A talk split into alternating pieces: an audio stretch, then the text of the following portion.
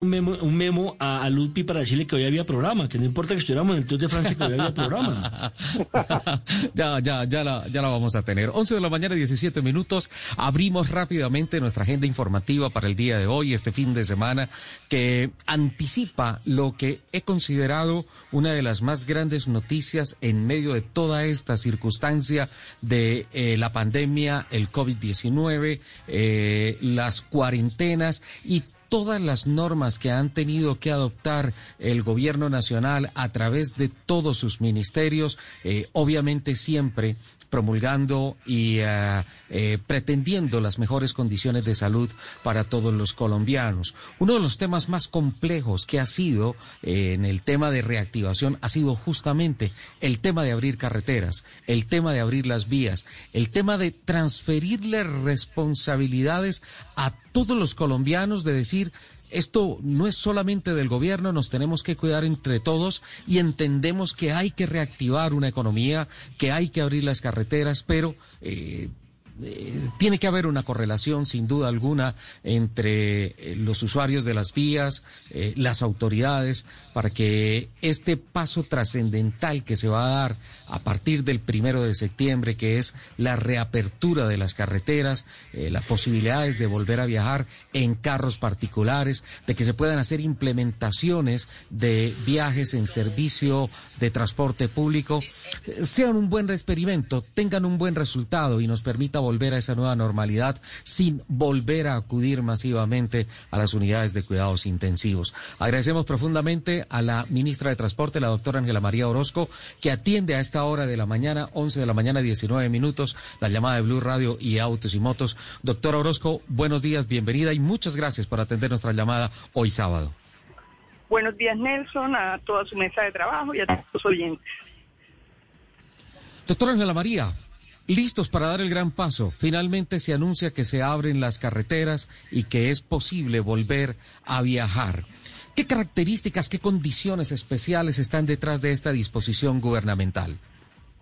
Mire, yo creo que lo primero es reiterar que aquí se ha garantizado el servicio público de transporte durante todo el aislamiento.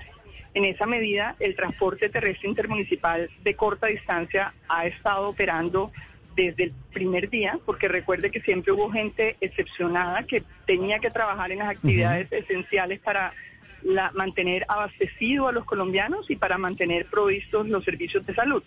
Y por eso, aquellos terminales de transporte que quedaban dentro de los 40 kilómetros a las grandes capitales se mantuvieron abiertos y prestando el servicio. Este es, por eso este es uno de los sectores que primero tuvo protocolos de bioseguridad. Tuvimos un protocolo primero expedido el 9 de abril mediante circular y luego lo ratificó el señor ministro de la Salud el 27 de abril mediante la resolución 677.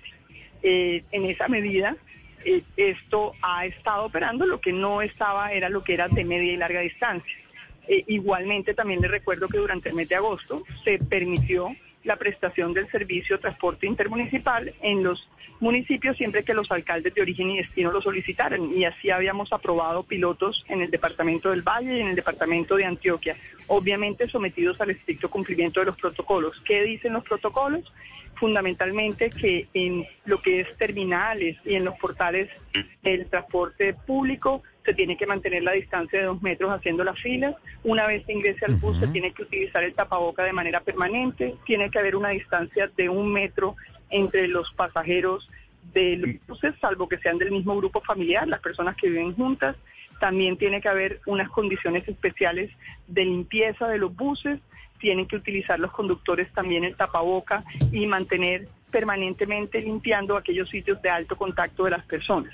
Igualmente se recomienda que si tienen que hacer paradas, por ejemplo, por razones de tránsito o etcétera, o a, abastecerse de gasolina, pues se use el tapabocas, se mantengan los dos metros de distancia y que cuando ingresen al vehículo nuevamente se laven las manos. Eh, en el caso de los vehículos particulares, lo que se ha reiterado es en lo que son el grupo familiar, obviamente usted puede ir en su vehículo particular con las personas con las que usted vive, pero en el caso del servicio público individual de taxi, eh, ahí lo que se requiere es que se mantenga el método de distancia del uso del tapaboca porque no son personas que viven juntas ni que formen parte del mismo grupo familiar.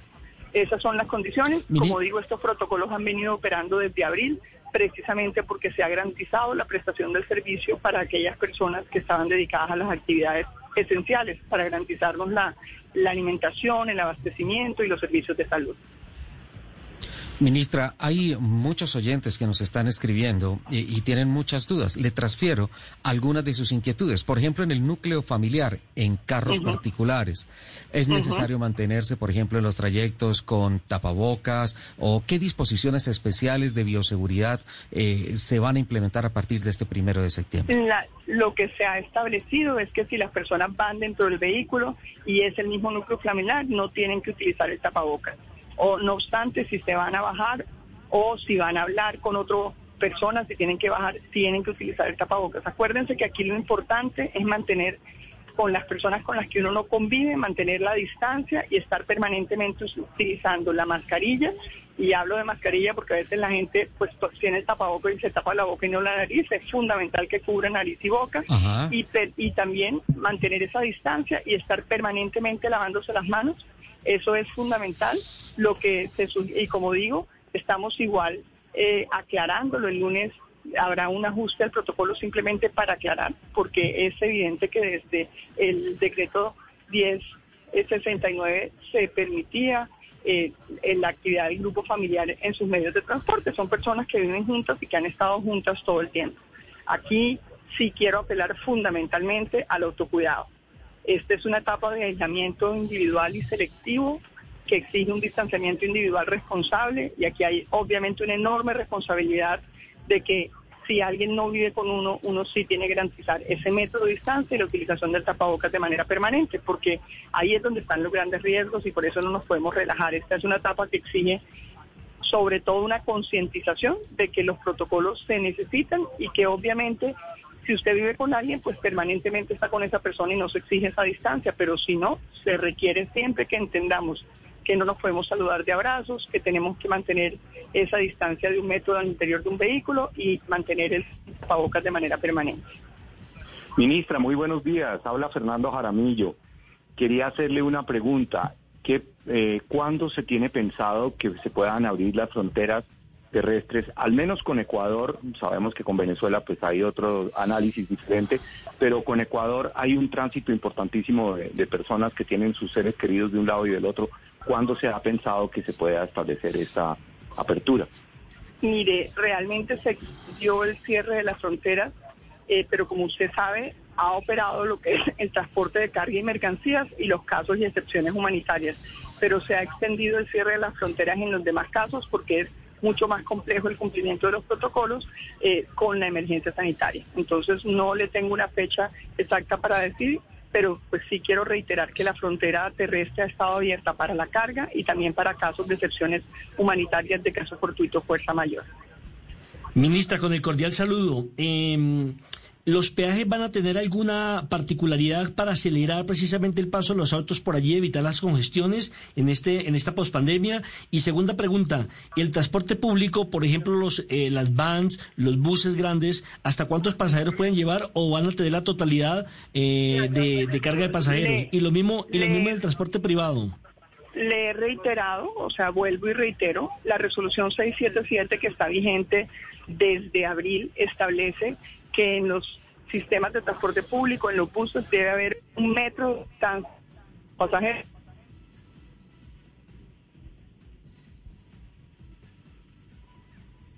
¿Aló? Puede ir sentado al lado de él, pero con las personas con las que han metro de utilización del tapabocas. Eso ha estado vigente, se ha estado exigiendo y sigue vigente. ¿Y el tema de los peajes? En los peajes van a seguir operando como operan de manera tradicional. Usted sabe, ya hay muchas concesiones del país que tienen peajes electrónicos. Eh, eso va a seguir operando como se tiene operando y lo fundamental es que va a haber información permanente en los peajes en temas de bioseguridad y vamos a continuar con los puntos seguros informándole a los ciudadanos las prácticas que tienen que desarrollarse. La recomendación, siempre lo hemos dicho especial, es que si se llega a pagar un peaje en efectivo, inmediatamente se pague, se lave las manos la persona que lo está pagando e igualmente ahí dentro del protocolo se establece que el efectivo se recibe en bolsas precisamente para evitar que esté permanentemente en contacto con las personas. Y eso es muy claro en el protocolo de bioseguridad. Pues ministra, la verdad eh, vemos con excelentes eh, ojos periodísticos eh, esta disposición de la reactivación. Obviamente usted es uh, muy enfática en el tema de llamar al autocuidado y creo que ese tiene que ser el mensaje generalizado a través de todos los medios de comunicación y, y, en el voz a voz. El virus es una responsabilidad compartida. Hay que reactivar la economía, pero tenemos que cuidarnos todos y una buena forma de hacerlo es en los vehículos particulares, en el transporte público, pero siempre preservando las normas de bioseguridad para evitar que el COVID-19 siga siendo estragos. Tal cual, y por eso yo le agradezco este llamado, porque para nosotros como ministra de Transporte, y es una conversación que hemos tenido con los ministros de varios países, es claro que las actividades de transporte y los medios de transporte terrestre, si se cumplen con los protocolos, se pueden desarrollar de manera segura y no son fuentes de contagio, siempre y cuando seamos todos responsables. Y como digo, nosotros hacemos una tarea, las autoridades territoriales hacen otra, estamos Pues doctora Ángela María, le agradecemos. Nos tenemos que controlar unos a otros. Ese es mi llamado, como ustedes lo acaban de hacer también. ¿Mm? Muchísimas gracias, eh, doctora Ángela eh, María. Richie, le agradecemos Richie. profundamente esta llamada y que nos comporta esta información. Sí, señor. Richie, escúcheme antes de que despidamos a la ministra, porque primero que todo ese tonito me encanta. Eh, una mujer muy bella, una mujer barranquillera y queremos aquí un homenaje. A ver, suélteme en eso, por favor. no. Muchas gracias. Me parece divina esta ministra. y ese tonito barranquillero, hágame el favor. Don Enrique siempre tan coqueto, ¿no? No, no, no, no, no. Lo que, pasa es que, lo, lo, que pasa es que a cada uno hay que darle su lugar. Y me parece, ayer la vi en Noticias Caracol, ayer, ayer tuve la oportunidad de verla en Noticias Caracol. Uf, una mujer muy bella, sí. una mujer muy inteligente, una mujer muy pues, amable. Y hombre, ese es un homenaje para ella. Sí. Pues ministra, si a mí me toca una cuarentena en Barranquilla, yo digo, en Barranquilla me quedo. Y yo también en Barranquilla me quedo y aquí estoy muy feliz acompañando al presidente porque además por la pandemia no había tenido la posibilidad de venir y como usted sabe